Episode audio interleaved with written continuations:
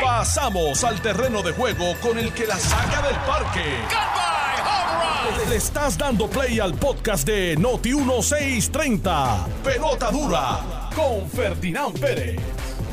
Muy buenos días, bienvenidos todos a este su programa de 10 a 12 por Noti 1630 Pelota dura. Este que les habla el licenciado Carlos Mercader. Hoy en sustitución de Ferdinand Pérez, que está hoy trabajando en, en otros menesteres. Eh, hoy vamos a estar aquí eh, discutiendo todos los temas que usted quiere escuchar, todos los temas que están siendo primera plana en, el, eh, en, la isla, en nuestro archipiélago, como le dicen, de aquí de Puerto Rico. Usted siempre está aquí conectado por Noti 1630, también por Noti 94.3 FM. Y también eh, nos puede seguir a través de las redes sociales por el Facebook Live de Jugando Pelota Dura y de Noti 1630. Esta mañana vamos a tener unos invitados súper especiales y ya mismito los vamos a estar presentando, pero primero obviamente vamos a hablar de lo que, de lo que está hoy día sonando. Y yo no sé si hay algo más que suena más que Luma. Luma está eh, por todos lados, después de lo que ha ido pasando estos últimos tres días, yo creo que es un tema obligado, un tema eh, anoche en el programa de televisión con Ferdinand Pérez, eh, se dio una discusión entre varias personas sobre, sobre lo que pasó ayer eh, con el mensaje del gobernador, el mensaje del negociado de energía y posteriormente el, la conferencia de prensa que hace eh, los que dan los ejecutivos de Luma para tratar de explicar lo que había pasado con el apagón el día antes. Y sobre eso, ¿verdad? Yo creo que importante es que cuando cuando tú quieres hacer una comunicación y tú haces la comunicación y todo lo que se habla es otra cosa que no es lo que tú fuiste allí a hablar, pues yo creo que el, el, el, saldo es que no fue tan efectiva esa conferencia de prensa y vamos a hablar el porqué de todo eso. También eh, no podemos olvidar, hay temas que siguen, ¿verdad? Que, que, siguen a la par, en paralelo, no es el único tema, hay otros temas, estamos ya en el tercer día del Departamento de Educación, tercer día en que el Departamento de Educación abrió sus puertas nuevamente un semestre, eh, ¿verdad? dentro, dentro de lo que hemos estado viendo los últimos cinco años, es, posiblemente, este es el semestre, primer semestre que se comienza regularmente en agosto y vamos a estar hablando un poquito sobre eso, algunas, algunas eh, impresiones con nuestros invitados sobre qué está pasando en el Departamento de Educación, cómo puede mejorar ese tema.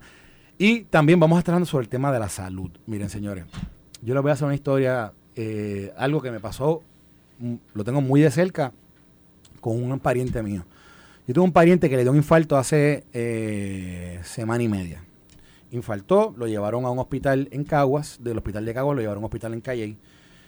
Y en el hospital en Calley eh, le hicieron, ¿verdad? Le hicieron todas las pruebas y finalmente determinaron que había que operarlo eh, de corazón abierto el lunes. Pues el domingo, en la noche, cuando están preparando todo, se dan cuenta que no pueden operarlo el lunes porque había habido un procedimiento anterior que, que prevenía que se, que se pudiera hacer esa, esa, operación el lunes, así que cancelan la operación, le dicen en la noche a, este pariente mío que no se va a operar el lunes y obviamente pues, ¿verdad? Él tuvo un infarto, él está bien, está bien nervioso con todo esto, así que ponen la operación para el jueves. Y de momento el jueves, llega el jueves por la mañana, comienza el preparativo, uh, falta un instrumento, hay que posponer la operación Así que nada, de momento le dicen, le dicen a la familia y ahora pues, ¿verdad? Si Dios quiere, eh, hoy que esté ahí acompañando con los médicos, lo están operando hoy. Pero este tipo de situación realmente hay que estar viviéndola en Puerto Rico. Eh, el tema de la salud yo creo que es un tema, es posiblemente junto con el tema de energía eléctrica el tema de educación, uno de esos temas que a nuestra población eh, la afectan directamente y es de esos temas donde uno cuestiona si me quedo, me voy, busco ayuda en otro lugar, busco atención en otro lugar. Y nada, también vamos a estar hablando un poquito sobre eso. Les doy esa anécdota personal porque ¿verdad? Me, ha tocado vivirla esta semana, pero estoy seguro que si abrimos las líneas aquí, estoy seguro que si vemos las redes sociales, vamos a estar viendo eh, eh, cómo eh, muchas personas tienen posiblemente historias similares eh, o, mucho, más, mucho más dolorosas o más trágicas. Gracias a Dios, ¿verdad? El, el, mi, el, mi pariente está... está si Dios quiere, ¿verdad? Está siendo oh, intervenido en estos momentos y yo estoy con la fe puesta en que en Dios y la Biblia en que todo va a estar bien. Pero nada, eh, aparte de eso, pues hay convención del Partido Nuevo Progresista este fin de semana. Eh, ya hoy salen varias historias en el periódico sobre eso, se habla de una división, eh, si va a haber primaria, no va a haber primaria, vamos a hablar un poco sobre eso. Y Vamos a hablar también un poquito sobre qué está pasando en Estados Unidos. Estamos en agosto 19, estamos básicamente a dos meses y medio de lo que viene va a ser las, las elecciones de medio término. Todos los congresistas en Estados Unidos van a elecciones, unos senadores van a elecciones, algunos gobernadores van a elecciones y el factor Trump. El factor Trump. Esta semana hubo una derrota contundente de una congresista, Liz Cheney, eh, en, el estado de Wyoming. Pero Liz Cheney, ustedes sabrán, es la hija de Dick Cheney, es una de las personas, es republicana, pero se había pronunciado en contra de Donald Trump en un momento dado. Eh, estuvo a favor del residenciamiento eh, posterior a los, a los eventos de enero 6, previo a la toma de posesión de Joe Biden. Y es, creo que es la, es la séptima u octava congresista republicana que o pierde o se retira luego de haber eh, dado su, su, o haber retirado su respaldo a Trump, el efecto Trump, cómo, cómo se ve eso y, lo que va a pasar con Trump más adelante, también vamos a discutir. O, que votaron por el impeachment. O que votaron por el impeachment, sí, sí, exactamente. Ah, eh, y Paco, qué bueno que hablaste. Ahora voy a presentar aquí a todos los que están con nosotros. está con nosotros nuestro gran amigo, eh, colaborador siempre del programa, eh, Paco Rodríguez. Paco, buenos días, ¿cómo estás? Buenos días, Carlos, y, buenos días, eh, Pastor y Senadora. Un placer estar aquí con ustedes de nuevo. Placer es nuestro. Está con nosotros la senadora Joan Rodríguez Bebés. Buenos días. Bienvenida a Pelotadura. Buenos días, Carlos. buenos días también a todos los que nos escuchan y aquí a los compañeros que estamos en el día de hoy. Y buenos días a mi pastor favorito. Eh, el pastor Otoniel Buenos días, pastor, ¿cómo estás? Buenos días, Carlos. Buenos días, que bueno estar aquí contigo este ratito con la senadora y con Paco también, aquí tratando de sustituir a Ferdinand. Así que, a ver cómo, cómo lo hacemos hoy. cuatro por uno. Imagínese, cuatro por uno. Vamos, a jugar pelota dura Vamos a. Eh, pastor, usted me dijo que estaba, que ahí cuando salió tuvo su, su este, eh, eh discusión. Intercambio amigable con mi amigo. Intercambio amigable con Alejandro. Vamos a ver, vamos, ya sabemos lo que pasó miércoles, sabemos lo que pasó ayer. De momento las voces dicen, ay, se cancela Luma, se cancela. Vamos a cancelar ese contrato, vamos a cancelar ese contrato. ¿Qué, qué, qué significa cancelar el contrato y, y, y realmente le conviene a Puerto Rico cancelar el contrato? Senadora, primero usted, ¿qué usted opina? Miren, yo creo, primero que todo, me parece a mí que estamos claros en que todos nos identificamos con las inconveniencias ¿no? de las interrupciones en el servicio de la luz. Y yo creo que por eso es un sentir colectivo, el sentido de indignación que se ha expresado particularmente en, estos días pasados. Y resulta eh, que es que el servicio de energía eléctrica no es cualquier servicio esencial. Estamos hablando de un servicio esencial del cual dependen los demás servicios esenciales. O sea, de la energía eléctrica depende el servicio de salud. De la energía eléctrica depende el sistema de educación. De la energía eléctrica depende el sistema de seguridad que se le ofrece al país. Y el sistema de energía eléctrica, su estabilidad y su eficacia depende el desarrollo económico de Puerto Rico. O sea que aquí no estamos hablando de poca cosa. Eso por un lado. Yo creo que eso hay que enfatizarlo para poner en perspectiva la relevancia y la importancia de lo que estamos discutiendo cuando hablamos de si es necesario cancelar, revaluar el contrato de Luma. Empecemos por ahí. Por otra parte, también debemos evaluar los datos de forma objetiva ¿Qué está pasando? Este contrato está rindiendo los frutos que se esperaban, está funcionando, nos conviene como país. Esas son las preguntas legítimas. Para responder eso tenemos que evaluar los datos objetivos, porque yo he estado escuchando, y por aquí es que quiero también entrar un poco a la discusión, he estado escuchando muchísimo a diferentes actores políticos empezar en esta discusión filosófica sobre las alianzas público-privadas, sobre las privatizaciones, etcétera. Entonces, se torna la discusión en una discusión tal vez filosófica, de filosofía política, de filosofía económica, que realmente atiende otros intereses, que no es realmente resolver de inmediato la efectividad de un servicio, del ofrecimiento de este servicio. Y debo decir, lo primero, si vamos entonces a los datos, para entrar en esa discusión, no hay justificación alguna para que Luma diga que una de las razones por las cuales se dan las interrupciones en el servicio de la luz es porque no se podan adecuadamente la vegetación en Puerto Rico. O sea, esto no requiere de ninguna pericia eléctrica, de ninguna. Esto requiere del ejercicio más elemental, técnico, de recortar vegetación. Entonces uno se tiene que preguntar. Hay algo de pericia. sí, yo no, yo no me metería a bueno, recortar ahí. el árbol que está encima no, de estoy de la acuerdo, línea. yo no estoy de acuerdo con ese Claro, comentario. claro, claro, claro. Obviamente tienes razón en lo que dice. Yo tampoco lo haría. Yo tampoco Porque me treparía yo- allá yo creo arriba con yo veo la- cables Yo veo la línea que pasa por algo y digo, "Hmm, yo no lo toco. Mejor dejo que crezca vea salvaje Sí, esa sí, vegetación. sí. Bueno, usted lo que les quiero Sí, decir no, pero obviamente, entiendo, es entiendo. más sofisticado. obviamente, no obviamente es- entendemos sí, que es un trabajo elemental. Y yo creo que con eso, ¿verdad? En eso, todo- en eso todos coincidimos. Nos- ninguno de nosotros nos treparíamos en esa, en esa, en esos carros, ¿verdad? Y en esa, en esa maquinaria. El punto es que si no, eso hay que señalarlo. Eso es Pero inexcusable. usted como senadora, ¿cuáles son los datos que usted ha visto? Eso es inexcusable. Bueno, ese es un dato. Y el segundo dato es las métricas. Vamos a las métricas. Ahora a finales de junio, el negociado de energía emitió su cuarto informe sobre los resultados de cumplimiento de Luma. ¿Y qué se arrojó en esa información? En ese informe del negociado lo que s- sale a relucir es que Luma no ha podido cumplir con las métricas de rendimiento. Es decir, estamos hablando aquí del índice de interrupciones tanto de la frecuencia como de la duración. Lo que ellos llaman SAIDI, CAIDI, tienen como unas siglas, y SAIFI. El SAIFI entiendo que bajó, que es eh, la frecuencia de interrupciones, pero entonces subió la duración de esas interrupciones a nivel del sistema, no por cliente. Por lo tanto, en esas métricas hay unas deficiencias que están ahí, que no son mi opinión. Por lo tanto, esto no es un asunto retórico.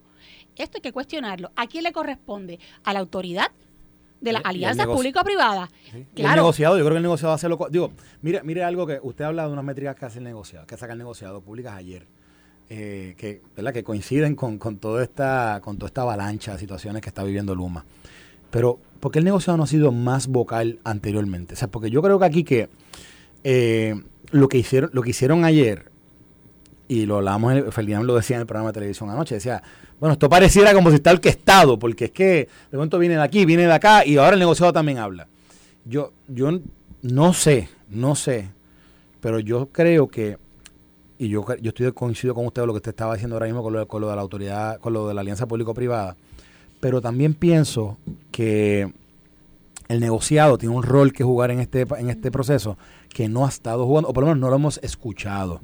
Y de momento lo escuchamos ayer y yo, está bien, que bueno, yo lo aplaudo porque yo creo que, creo que es lo correcto, pero me parece que esto es algo que, que si ellos lo han estado haciendo previo, nadie lo, nadie lo había Pues escuchado. mira, Carlos, incluso el propio gobernador tampoco. y, a- y ayer también lo escuchamos, sí. también cambiando el discurso. Sí. ¿Qué es lo que pasa? Estamos en un tiempo decisivo. ¿Por qué? Porque en noviembre se vence el contrato intermedio, así que se le conoce, ¿verdad? Como un intermediary este contract, eh, a la relación contractual con Luma. Ellos tenían hasta esa, se tiene hasta esa fecha Sí. ese contrato que si para noviembre de este año no se ha resuelto el problema de la quiebra, La reestructuración. que es lo que obviamente sabemos que no va a ocurrir de aquí a noviembre, esto implica que el gobierno de Puerto Rico tiene la oportunidad de renovar el contrato con cambios, hacer ¿verdad? Este, un ajuste en esa contratación que le beneficie al pueblo de Puerto Rico o incluso puede cancelar el contrato. Por lo tanto, no estamos en cualquier momento. Estamos ante un tiempo decisivo y yo creo que reconociendo esa realidad coyuntural, por lo tanto, las voces se alzan con mayor fuerza y cobran mayor relevancia en el debate sobre este tema. Por eso, pero lo cancelamos. Mira, yo, yo pienso brevemente dos cosas con lo que dice la senadora. Uno, tengo, yo creo que Puerto Rico tiene una expectativa demasiado grande de que esto se va a resolver inmediatamente. No importa si volvemos a prepa, si volvemos atrás, o viene Luma o viene alguien nuevo, el problema de la autoridad eléctrica no se va a resolver en un año. No importa Ni el en que dos ni venga, en tres. no se va a resolver, número uno. Número dos, ¿por qué no también no vemos todos los proyectos que tiene el gobierno detenido? de, la, de las plantas. ¿Por qué no vemos todas las otras partes con el dinero que FEMA ya dio que el proyecto? Hay miles de proyectos que están detenidos. ¿Por qué? ¿Y por qué para mí eso es tan importante? Pero ojo, ojo, pastor, y perdón, repito, que, que es responsabilidad de Luma también, porque acuérdense que Luma entra a manejar los fondos Bueno, de reestructuración. de- no, no. pero ahí donde El voy, ahí donde voy. 9.8 billones de dólares. Por no es poca cosa. Pero ahí, pero sabemos que hay una, un flujo muy detenido y muy lento del, pro- de- del, del gobierno de Puerto Rico con todos estos proyectos, no tan solo con Luma, sino con el país. Pero, por ejemplo, de las métricas que dan, es muy cierto, Luma pues ha fallado, pero nosotros en Puerto Rico nos quejábamos de eso también todo el tiempo. La pregunta es, de esas fallas que han habido, ¿cuáles de ellas también tienen que ver con la distribución o cuáles tienen que ver con la producción? Porque si tú tienes 10 fallas, pero de las cuales de las 10, 5 son por causa de la producción, que no le corresponde a ellos, entonces no podemos achacarle todas las fallas en ese aspecto. O sea, yo creo que no tan solo hay que medir el resultado negativo, hay que ver de dónde es que viene y si realmente son totalmente responsables. Simplemente para el análisis lógico que se tiene que hacer. ¿De acuerdo? ¿Pienso yo? No, no, yo, yo, yo, creo que, yo creo que, yo creo que en todo este análisis hay una situación que Puerto Rico tiene que es un súper problema. Es un súper problema. Y es que nuestra infraestructura en, en temas energéticos eh, es, está, ya, no, ya, no, ya la palabra obsoleta ya no es, es que está destruida. Esa es la verdad, está destruida. Desde el huracán María para acá, lo que hemos estado viviendo en el pueblo de Puerto Rico con el tema de energía eléctrica, con la Autoridad de Energía Eléctrica y ahora con Luma, ha sido básicamente similar. Un sistema que uno no puede eh, depender de él, un sistema que falla constantemente. Y al final del día, yo, yo esto le decía a alguien ayer, yo decía, critican la gente, los que trabajan con Luma. Era lo mismo que trabajan con la autoridad. No se crean que aquí hay, y es posible que hayan algunos que nunca, que nunca eh, Luma los contrató, que se fueron a trabajar en otra agencia o whatever, pero la realidad del caso es que son lo mismo. Y entonces yo lo que quiero, o sea, quiero plantear es que si se cancela el contrato de Luma, y, y escuchar la paga un momento, si se cancela el contrato de Luma, entonces ¿cuál es la alternativa? ¿Qué es lo que vamos a hacer? Eh, mira, Carlos, gracias. Eh, como sabes, anoche yo estuve en, el programa de, televisión eh, y luego del programa me quedé pensando en unos planteamientos que tú hiciste y que hizo Alex Delgado y llegó a la conclusión de que la fácil es pedir cancelar el contrato. Lo difícil es enrollarnos las mangas y, ejecutar esto de una forma decidida por las siguientes razones. Primero, cancelarlo es asumir que Puerto Rico fracasó. Eso es lo primero. Segundo, esto es un contrato visible eh, de visibilidad global que impactaría negativamente cualquier gestión de ganancias público-privadas futuras, que es un contrato que está aprobado por la Corte en la restitución de la deuda. Cuarto, no hemos hecho como país porque es lo que estamos viendo, ¿no? Eh, la, la supervisión adecuada de este proceso. Eso sumado a que, como yo dije ayer en el programa, hay una desconexión cultural entre la, gerencia de Luma y lo que Puerto Rico espera, pues crea este problema. Así que eso requiere eh, una, una intervención agresiva de, de los funcionarios de, de, la APP. Como tú sabes, el grupo que yo representaba antes, fuimos parte de este proceso. hicimos, hicimos el aeropuerto, hicimos la, la PR22. Este, y esto no es diferente la gran, la gran ventaja de tú trasladar eh, servicios a entidades privadas es que tú eliminas el riesgo del gobierno y le pasas eso al, privado y el gobierno se convierte entonces en, el supervisor de un contrato.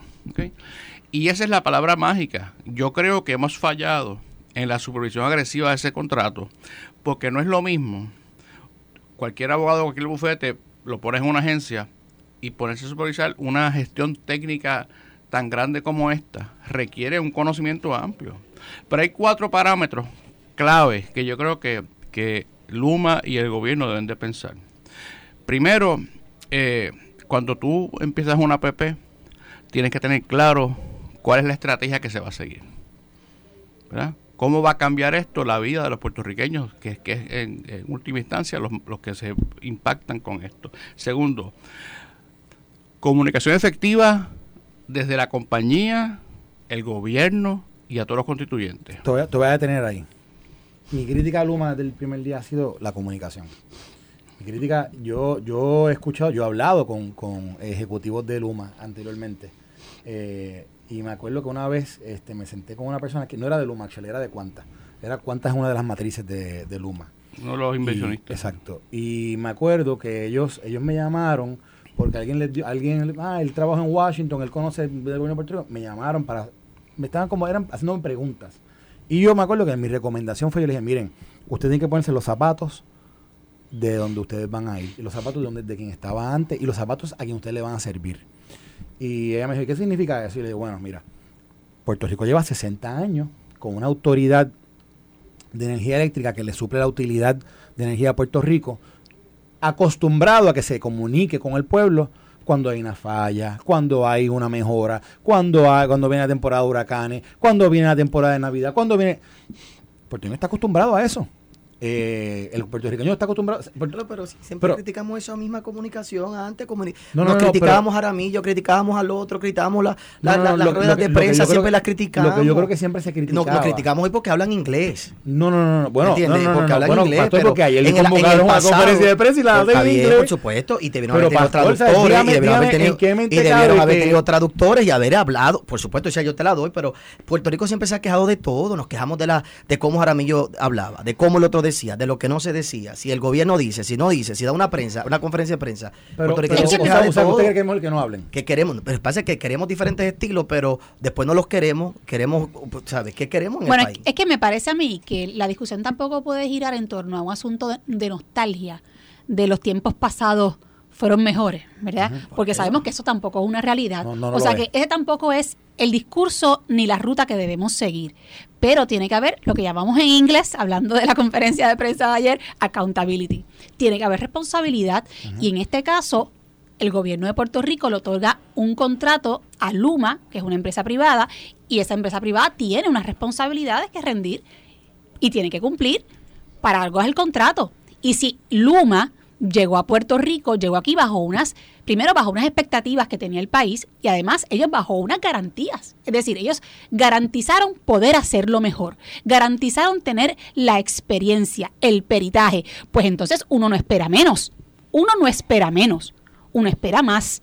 Por lo tanto, me parece a mí que aquí ciertamente coincido con, con Paco en que tiene que haber un elemento de supervisión por parte del gobierno, que sea una parte esencial. Esa es la responsabilidad pública pero la responsabilidad de, eh, de, la APP ¿verdad? de esta compañía también existe. Y entonces, ¿dónde está? ¿Cuáles son las consecuencias? Lo, lo menos, a mi juicio, lo menos que puede pasar de aquí a noviembre es que haya una revaluación del contrato para decir, bueno, si ustedes no pueden cumplir con estas métricas, que es lo que nosotros esperamos, aquí tiene que haber una renegociación que le convenga, le convenga al pueblo de Puerto Rico, pero las cosas no se pueden quedar igual. Bueno, mira, mira lo que yo quiero plantear y lo que quería tal con la comunicación. Y el pastor que está no, no, no, está de acuerdo con lo que yo estaba planteando, pero lo que no estoy de acuerdo, como lo describió la senadora, con la nostalgia, de pensar que antes la comunicación era la mejor y que el país estaba que contento. no es que era mejor, es que había tienen es que, hay una idiosincrasia, que, que yo no, hay una idiosincrasia sobre el sistema. Exacto. o sea, hay una idiosincrasia donde, donde lo dice usted. Si, si, si ellos... No, lo que pasa es que la forma en que lo presentó, que si ellos estaban acostumbrados No, y el pero ojo, acostumbrado, de la comunicación, no estoy hablando, lo que quiero decir es que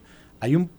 Tú no puedes venir a venir y decir, yo, yo las hago las cosas distintas y se acabó porque yo creo que hay una expectativa sobre, sobre lo que tú estás, que incluso, oye, estamos pasando por, posiblemente el momento más trascendental de Puerto Rico, una reestructuración de una deuda completa, obligaciones generales, reestructuración ahora de prepa.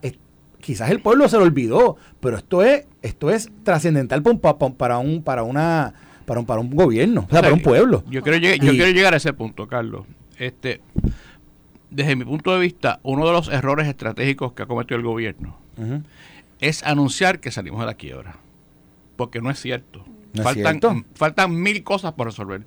Y esa, esa, como yo siempre te he dicho a ti y a Felinán, esa costumbre de celebrar iniciativas en vez de resultados que tiene Puerto Rico, es lo que nos muerde todo el tiempo. eso nos, nos, lleva mal. Porque ah, tenemos millones aquí, tenemos millones allá, hemos, y de momento, o sea, entonces crea, una expectativa. Crea una expectativa gigantesca. ¿Qué pasa? ¿Qué pasa? Que, que como yo eh, le comenté a ustedes antes, hay países, ¿verdad? Como Japón, donde el suicidio es un, honor, ¿verdad? Y aquí en, en, Puerto Rico es un desastre para una familia, ¿verdad? Así que esa palabra se llama etnocentrismo. Tú no puedes, ¿verdad? Aplicarle lo que tu cultura reconoce como bien a otra cultura. Y parte del problema que tiene eh, eh, estas algunas entidades estas cuando vienen a Puerto Rico es que quieren aplicar su conocimiento y cómo se opera allá aquí.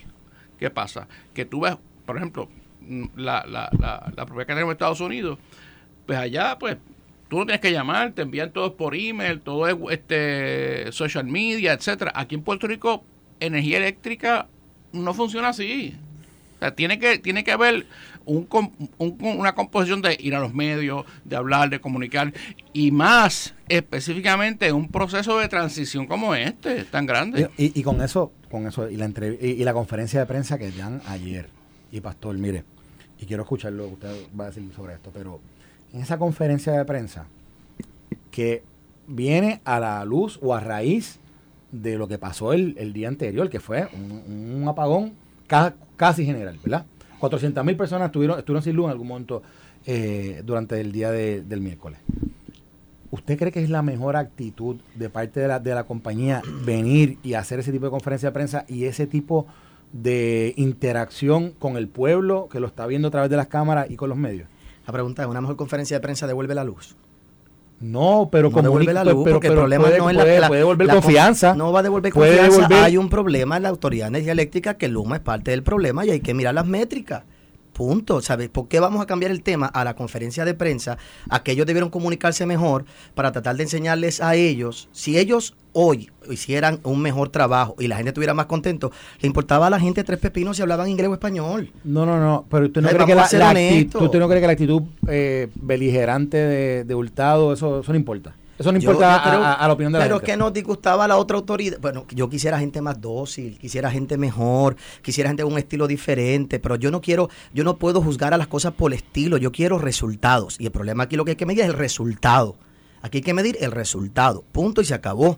Eh, tú sabes, por ejemplo, yo sé lo que opino de Trump. De Trump no tenemos tweets negativos hoy, pero habían resultados. Entonces, ¿qué tú quieres en la vida? Aquí en Puerto Rico de la misma manera. No llevemos esto a una conferencia de prensa. Miren las métricas. El no sirve. Pues cámbielo. Quieren cambiarlo. Vuelve para atrás. Pues vuelven para atrás. Pero yo creo que nos enfocamos en nuestro país en cosas ideológicas, en cosas, y no vamos a lo que tenemos que mirar en realidad. Hoy estamos molestos porque la, la conferencia de prensa no fue como nosotros queríamos, o como no estábamos acostumbrados, como quisiéramos. Por favor, vamos a ver los resultados. El pueblo no tiene luz. ¿Dónde es que hay el problema? ¿Dónde es que está mal el contrato? Punto y se acabó. Muy Dejemos bien, las muy bien. emocionalidades. Bueno, bueno, basta Luma. Vamos ahora, vamos ahora a, a, A otro problema. Sí, vamos a otro problema. Vamos a pausar ahora, pero cuando regresemos, vamos a tocar el tema de la salud. Este, Pastor, el otro día hablamos de esto en el programa brevemente, eh, sobre lo que está pasando en Puerto Rico con el tema de salud y, y, ¿verdad? y- y qué se puede hacer para mejorar. Vamos a hablar con la pastora sobre un proyecto que ella está eh, presentando. La La pastora. senadora, la senadora, la senadora. Ya me pusieron. La senadora. Como, como, como el Espérate, espérate, de que yo, con pues. mucho respeto a los No, pastores, perdón, pero yo de pastora no tengo. Perdón, perdón, que se me pasó eso. Con la senadora para hablar del proyecto que está presentando. Mire, nosotros pausamos y regresamos ahora con la segunda entrada de pelota dura. Estás escuchando el podcast de Pelota Dura, en Noti1 con Ferdinand Pérez. Bueno, y comenzamos aquí con la segunda entrada de pelota dura. Este que les habla el licenciado Carlos Mercader. Y hoy tenemos las bases llenas, porque hoy tenemos aquí eh, invitados de lujo jugando el juego como se juega aquí. eh, a 95 millas por hora, Paco. Aquí está Paco Rodríguez con nosotros, que siempre está con nosotros semana tras semana. Está con nosotros el pastor Otoniel Fon, está con nosotros la senadora Joan Rodríguez Bebe. A los tres le doy las gracias por estar con nosotros. Y vamos a hablar rapidito del tema de salud.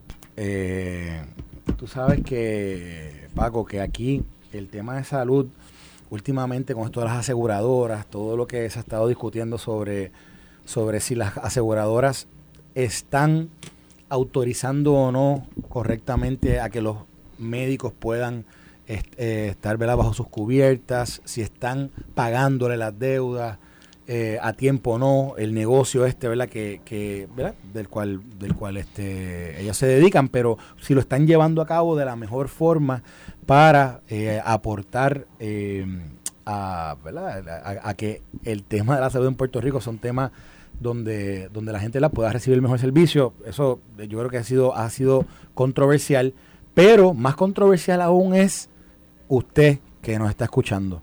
¿Cuántas veces a usted le dicen, mira, tienes que ver un especialista, pero el que te voy a recomendar tiene cita de aquí a cuatro meses?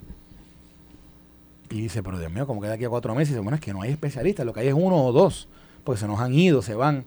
Y esta semana, eh, la senadora Joan Rodríguez Bebe, ella presentó un proyecto eh, que nos va a hablar un poco sobre eso, que es una ley para que los médicos se queden en Puerto Rico. Y yo creo que y sobre eso vamos a discutir esto, esto que estoy presentando de inicio, que es, además de esto, ¿qué podemos hacer para mejorar todo este tema de la salud?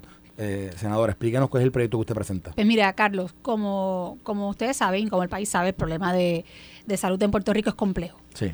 Y este proyecto sobre el que voy a hablar de ninguna manera resuelve todo el problema de salud, es tan solo no un pequeño eslabón Sí. en medio de esa gran cadena de asuntos que hay que atender. Así que debo puntualizar eso para que eh, los que nos escuchan pues tengan, tengan esa información y por lo menos esa apreciación de mi parte.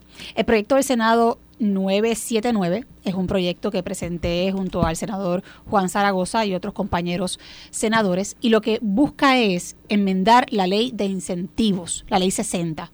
El Código de Incentivos de Puerto Rico, que contiene toda una serie de incentivos en el país. Ahí está la ley 20, la ley 22, la ley Correcto. 73, todas esas. Y ahí Todas también se consolidaron. todas están Todas ahí. se consolidaron en la ley 60. Dentro de esa ley está incluida la ley 35 del 2014. Es una ley que otorga incentivos a los empresarios jóvenes hasta los 36 años. Todo tipo de empresario, ¿verdad?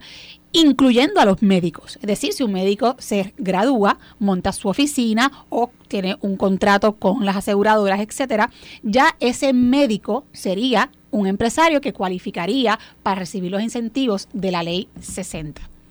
Por lo tanto, ¿qué está ocurriendo ahora mismo?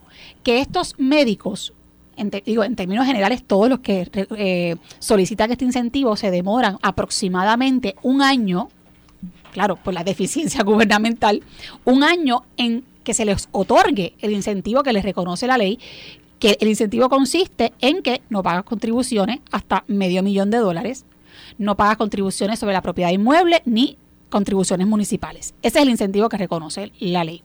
¿Qué sucede? Que si tú tienes que, si tú te, eh, te graduaste de medicina y tienes que esperar un año para que te concedan el incentivo, mira, en ese año ya tú te fuiste del país, conseguiste mejores oportunidades de empleo fuera de Puerto Rico y con toda probabilidad tú no regresas.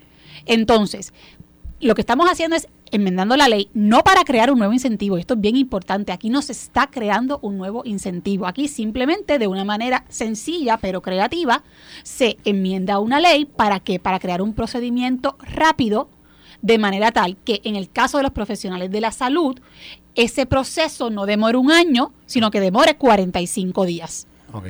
¿Qué es lo que estamos buscando? Estamos buscando realmente atender un problema puntual, urgente, porque sin médicos, sencillamente no hay sistema de salud del que hablar, no hay sistema de salud que reconstruir. O sea, los médicos son la pieza fundamental. Si no tenemos médico, usted en el papel, en la ley, puede tener el mejor diseño, pero no tiene a los que van a atender a los pacientes. Así que por ahí estamos comenzando para atender ese, ese, ese punto específico de la ausencia de médicos, para que el país tenga una idea de la importancia de este proyecto. En Puerto Rico ahora mismo hay una tasa de 5 médicos por 2.000 personas. 5 por 2.000 personas. Es una de las tasas más bajas de todas las jurisdicciones en Estados Unidos. Además, en Puerto Rico, Repita, repita esa tasa, ¿no? 5 médicos por cada 2.000 personas. Ok. Y es una de las más bajas. O un médico por cada 300 365 es la estadística que yo tengo. Exacto. Wow. Entonces, además de esto, en nuestro país solamente hay un cupo limitado Ah, para estudiar eh, medicina. Licenciada, eso, eso era, eso era eh, antes del ajuste del censo de 174 mil para abajo. Pues debe- debemos, debemos estar peor. Ahora es peor. Por eso, imagínense, a este hay que sumarle que en Puerto Rico hay un cupo limitado para estudiar medicina que ronda en los 400 cupos. ¿Qué quiere decir esto? Que si tú tienes más de 400 estudiantes que quieren estudiar medicina, pero no entraron, se van afuera. Y esos estudiantes que se van afuera no regresan, se quedan. O sea que tenemos un problema también porque no, no tienen incentivo para regresar. Una vez se van, los perdimos, con toda probabilidad. Y además de esto, tenemos también cupos limitados de residencia, de programas de residencia. Tenemos aproxima- aproximadamente 236 espacios. Pues también esos estudiantes que estudiaron medicina aquí en Puerto Rico, que quieren hacer su residencia, 236, pueden estudiar 400 aquí, pues haz la matemática, esos que no pudieron entrar a los programas se van afuera. ¿Tú crees que regresan? Las estadísticas te dicen que no, porque las oportunidades económicas afuera son superiores. Así que este programa, este proyecto atiende esa necesidad. Ok. Déjame darte una estadística, Carlos, que es importante para que el público sepa. ¿verdad? En los últimos 10 años hemos perdido más de 5 mil médicos. 5 mil. Más de 5 mil.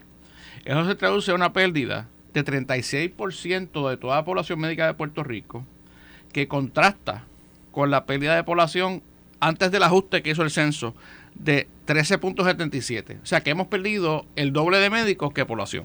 ¿verdad? Así que, eh, eh, entonces, Yo, le quiero hacer una pregunta al, pa- al pastor sobre eso. El pastor va, va y viene mucho a Florida mayormente, en Orlando, y usted ve, eh, usted interactúa con, su, con, la, con, la, con, sus fieles o los feligreses que van a su iglesia, y, con, y con la comunidad en general, eh, la salud, o sea, el tema de salud, ¿usted cree que es, es uno de esos factores por los cuales esa comunidad se ha creado y ha, y ha, crecido tanto, por ejemplo, en Orlando, donde ustedes visitan mucho? No, creo, lo sé. Yo creo que hay dos factores principales que son el factor educación, número uno, y el factor eh, de la salud. Definitivamente la gente no encuentra aquí ciertos servicios eh, para especialmente cosas específicas o especiales, casos, eh, voy a mencionar así, algunos casos que conozco, autismo, eh, algunas, algunos casos de eh, extremos de salud donde las personas aquí no encuentran las facilidades, no encuentran médicos, eh, conseguir una cita y definitivamente es una de las razones por la cual la gente sale. Por lo menos son los comentarios que uno escucha cuando está allá. ¿Y conoce médicos que se hayan ido, que estén allá en Oh, muchísimo, seguro. Y cuando habla con ellos, ¿cuál es, qué, cuál es, cuál es su...? Es la misma queja de lo que estamos oyendo aquí, ¿verdad? La misma queja, la, la tardanza de los planes médicos, eh, la burocracia del gobierno, de los papeleos, los permisos, el, la poca, el poco incentivo a quedarse aquí en este lugar, lo, lo que estamos escuchando aquí. Un proyecto como el que está hablando la senadora esta mañana, ¿usted cree que es algo que, que, que ¿verdad? la clase médica que usted conoce, que está allá sería algo que lo, lo, lo, reciben con beneplácito. Bueno, tú sabes mi pensar con respecto a todo esto, ¿verdad? de forma, de forma extrema, ¿verdad? Yo, no le estoy preguntando. Tú conoces mi, mi, pensar de forma extrema, ¿verdad? En todo el sentido. yo creo que este proyecto, todo lo que pueda incentivar y mejorar, yo lo aplaudo. Lo que creo es que el mismo proyecto demuestra la ineficiencia del gobierno. Un gobierno grande, ineficiente, que vamos a tratar de hacer un proyecto para hacerlo más eficiente. Estábamos quejándonos en el segmento anterior de que no pueden supervisar un contrato. O sea, un gobierno que no podía darnos luz, tampoco puede ahora supervisar un contrato. Entonces tenemos un gobierno ineficiente en todo lo que hacemos y todo proyecto que podamos hacer para mejorar un poco de la eficiencia, pues es luz. Pero yo creo que tú sabes mi, mi teoría política. Yo creo menos gobierno, más pequeño, más chiquito, menos problemas en ese sentido, menos intervención y creo que podríamos tener mejores soluciones. Ahora, aplaudo todo este tipo de iniciativas porque por lo menos lo que me gusta del proyecto, por lo menos lo que he oído, es que va a resolver un issue. Número uno, la, la, senadora aquí no ha dicho que va a resolver todo el problema de salud. Eso es de las primeras cosas. No crear expectativas gigantescas, eh, porque no es esto, esta, no es la, la última Coca-Cola del desierto que va a resolver todo el problema. Pero creo que definitivamente, eh, ¿verdad? Cosas como estas se deben hacer. La pregunta que tenemos que hacer es quién se va a encargar de que esto se ejecute, que esto se haga. Porque podemos decirlo, ponerlo en ley y luego si no se ejecuta, volvemos al mismo problema. Lo que, lo que dice el pastor, lo que dice el pastor es algo que, que yo vengo diciendo hace años. Todos los sectores tienen un champion, ¿verdad? el desarrollo económico, agricultura. ¿Qué pasa? Que en el caso del Departamento de Salud, por alguna razón que yo no entiendo, y no, el secretario de salud no es el champion de los médicos. ¿Verdad? No, no, trata a los médicos como, parte de su... O sea, y una iniciativa como la que menciona la senadora y usted menciona, Pastor, hace falta un champion que impulse, empuje, promueva, este, se convierta, ¿verdad? En, en, en, la persona que, que, sea el motivador por excelencia de ese cambio. O sea, que, que... Pero hay, que, hay otro dato que es importante que lo tengamos en mente, de cosas que están pasando en Puerto Rico. No sé si ustedes se dieron cuenta, mi oficina está en, un edificio de médico. La campaña que hizo el gobierno anterior para que la gente no fuera a las oficinas y a los hospitales fue tan efectiva que al día de hoy el tráfico que había en nuestro edificio es inexistente. Dos, la gente está llegando tan críticamente enferma que 2 y 3% de la población están consumiendo el 80% de los fondos médicos. O sea que, que además de lo que usted menciona, en ese proyecto de ley hay que incorporar una serie de, de eh, eh, planteamientos de, de, ayuda, de prevención médica, ¿verdad? Y, y, ustedes los pastores hacen un gran trabajo extraordinario en ese tipo de cosas. O sea, que es una cuestión comunitaria más amplia, ¿verdad? Porque si esta estadística continúa y es, la, y es la misma por los últimos años, y ahora con los encierros, ¿verdad? Que la gente está yendo a los hospitales cuando no tiene otro remedio. Yo lo veo todos los días. Ahora mismo, lo que tú, me, lo que tú contaste con tu pariente me está pasando con mi secretaria. Su mamá está enferma hace un par de días y le acaban de decir que no la pueden operar en el hospital mismo que tú mencionaste. La tienen que mandar para Ponce porque el urólogo está en Ponce. Una gente que es de Nahuabo. ¿Tú crees que eso es justicia? No. La pregunta yo- es, senadora, ¿cómo, cómo, Sí, yo que- cómo usted va a lograr reducir de un año a 45 días? ¿Qué Bueno, es lo que, la- qué es lo primer- que va a hacer? Primero la ley lo establece, o sea, lo, que- ¿verdad? a través de legislación. Incluso el proyecto, el proyecto dispone que si en 45 días no se ha otorgado, es automática la otorgación. O sea que vamos, Ah, ¿verdad? que- Eso, que que eso es bien, opera automático. opera automático. Eso es bien importante. Como los permisos, auto- como los, como los pre- permisos automáticos. Correcto, que Pe- debería ser claro. Oye, por supuesto, no vamos, a, no vamos a perder el tiempo. Ahora, yo creo, y vuelvo y digo, esto estamos hablando solamente de una iniciativa porque soy autora del proyecto, pero el compromiso del presidente del Senado, José Luis Dalmau, es durante esta sesión legislativa adelantar e impulsar toda una serie de proyectos que han presentado también otros compañeros senadores Sobre sobre, este tema. sobre este tema. Así que, obviamente, hay mucho más de lo que se debe hablar. Yo me he enfatizado en esto. Pero, por pero las- tiene, por- tiene futuro este proyecto. por yo creo que tiene un futuro increíble. Obviamente tiene el apoyo. Tiene apoyo, tiene, tiene el apoyo de la comunidad médica, por supuesto, este y yo espero, ¿verdad? Y le auguro un buen un buen futuro. Bueno, yo voy a- Además, No, sí. no, siga, siga, siga.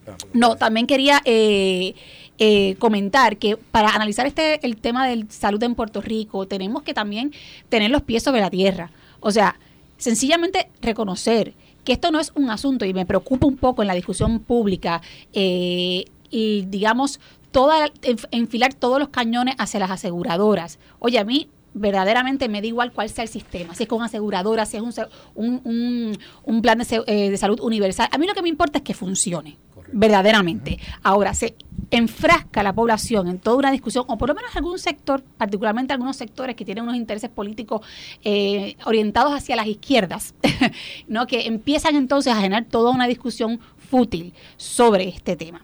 Y ojo, en Puerto Rico, aquí podemos hablar de un seguro de salud universal que todos podemos desear, incluyéndome. La pregunta es si en este momento, por más que tú tengas alma de poeta, tienes los pies anclados en el piso. y es que ahora no es mismo, real- no es real con claro, los fondos pues los por supuesto, ahora mismo el, todo el plan vital depende de 3 mil millones de dólares de fondos federales.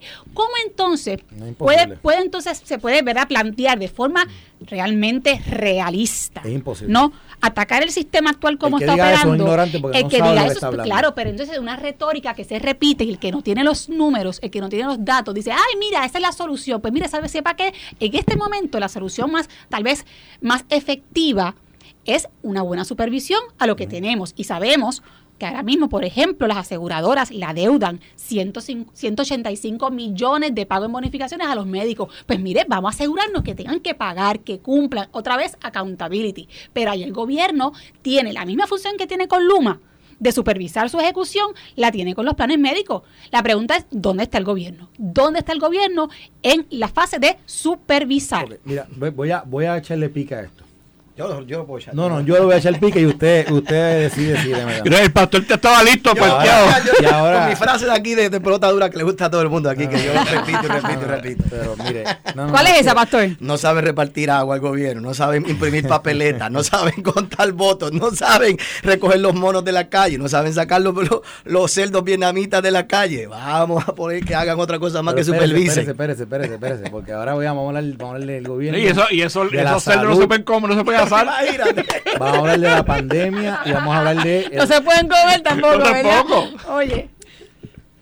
u- u- estamos comenzando el año escolar. Y me escribe una, me escribe una, bueno, mm, ya, aquí yo- la gente que escucha el programa sabe que mi hija se mudó a Puerto Rico ahora y comenzó la escuela aquí en Puerto Rico, es la primera vez que va a la escuela en Puerto Rico. Y a la escuela de mi hija no se puede entrar si no es con mascarilla. Entonces comienza toda esta, esta discusión de si es lo correcto o no es lo correcto.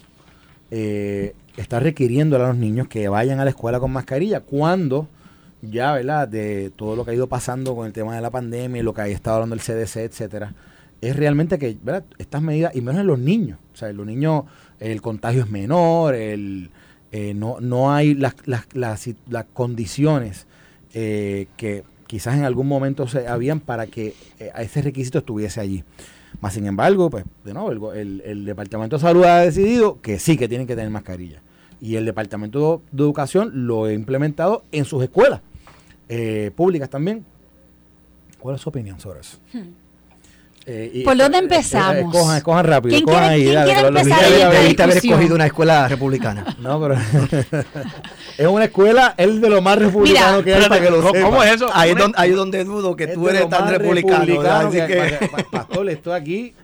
Sea, yo, a menos que no sea la escuela de este lado de su casa, yo creo que Mira, la Carlos. lo está requiriendo. Yo no voy a perder tiempo. Vamos, vamos a, a entrar en esta discusión. El secretario de Salud fue citado a una vista pública de la Comisión de Asuntos de Vida y Familia hace dos días, para el miércoles 17. El día antes, a las 3 y 30 de la tarde, mediante un email muy simpático, cancelaron su participación. O sea, es decir, a último momento. Y precisamente uno de los asuntos neurálgicos que se iban a discutir en esas vistas públicas sobre el manejo del COVID-19 era el tema que tú has traído ahora mismo, el tema de las escuelas, el tema de los niños de forma particular y puntual. Eh, lamentablemente es la segunda ocasión que el secretario cancela para darle seguimiento a esta vista pública, que es la segunda que se organiza. Fue citado nuevamente para el 7 de septiembre, de forma improrrogable.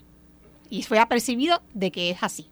Y además se le está solicitando para esas vistas públicas que provea toda, absolutamente toda la información sobre el desembolso de contratos del Departamento de Salud en relación al manejo del COVID-19. Ahora mismo es un sinsentido absoluto que el gobierno de Puerto Rico obligue a los niños a vacunarse y a usar mascarillas. El CDC ya ha dicho que toda política de prevención y manejo del COVID no debe establecer distinciones entre vacunados y no vacunados, que ya se debe eliminar los requisitos de distanciamiento de seis pies, que ya no hace falta la cuarentena si usted Ay, ¿por qué estuvo usted en contagio. con? Mire esto, pastor, que no hay que hacer cuarentena si usted estuvo en contagio, ¿verdad? Si, que, si, Ujú. ¿verdad? si usted no tiene síntomas. También ha establecido que no hace falta usar mascarilla a menos que usted haya sido infectado, ¿verdad? Con COVID. Entonces, por 10 días debe usar una mascarilla. Entonces, yo, uno se pregunta, ¿por qué en Puerto Rico es la única jurisdicción donde los niños tienen que usar mascarilla? No solamente dentro del salón de clase, es que tienen que usarla en el recreo, a la hora de hacer educación física. Mire, ninguno de nosotros aquí tiene mascarilla. Usted sale a cualquier lugar, a cualquier restaurante, a cualquier fiesta. Es más, usted va a los meetings políticos y vamos a ver la convención del partido PNP este fin de semana y yo quiero que usted me diga a mí si alguien en la convención se va a poner mascarilla. Entonces, ¿por qué los niños, que ya está más que requete estudiado, que son la población de menos vulnerabilidad, de menos riesgo, son los que están entonces secuestrados por el Departamento de Educación y yo digo y de salud, yo me quedo y, y verdad, obviamente me, me, me agito un poco porque soy mamá, Pero porque soy cree- mamá, tengo ejemplo, dos ¿por hijos ¿Por en un usted cree que colegio. él sigue con eso? O sea, la pregunta, pues yo sé que de la- estoy de acuerdo con usted. La pregunta es, usted que es senadora que está allí, ¿por qué usted cree que este gobierno sigue con eso y específicamente el director del departamento? Pues de mire, Salud? pastor, para eso estamos haciendo las vistas públicas. ¿Será algo ideológico de él? Estamos, es- yo no creo que sea un asunto ideológico. Aquí tienen que haber intereses involucrados. Y Intereses económicos, esa- intereses no, económicos yo tengo que llegar a. Yo tengo que llegar a esa especulación. No tengo prueba y lo tengo que decir y tengo que ser responsable. Pero el sentido común te dice que aquí hay algo que no cuadra. Y cuando hay algo que no cuadra, uno tiene entonces que investigar con mayor detenimiento. Por eso es que yo le estoy pidiendo al Departamento de Salud que me provea todo y Bueno, cada uno de mira. los contratos, porque ahora mismo las escuelas tienen que pasar por un proceso de una vez al mes hacerle pruebas a los estudiantes. Cuando el mismo CDC dice que no hay que hacerlo. ¿Y por qué antes obedecían al CDC y entonces eran los dioses del Olimpo, pero ahora sencillamente se- no le van a hacer caso? ¿Por qué Puerto Rico es tan especial en comparación con el resto de las jurisdicciones? O sea, Aquí- realmente son preguntas aquí legítimas. dice- Aquí dice Ivonne Duchen- Duchesne. Dice, yo la sigo usando. Duquesne. Yo la sigo, Duquesne, Duquesne, yo la sigo usando.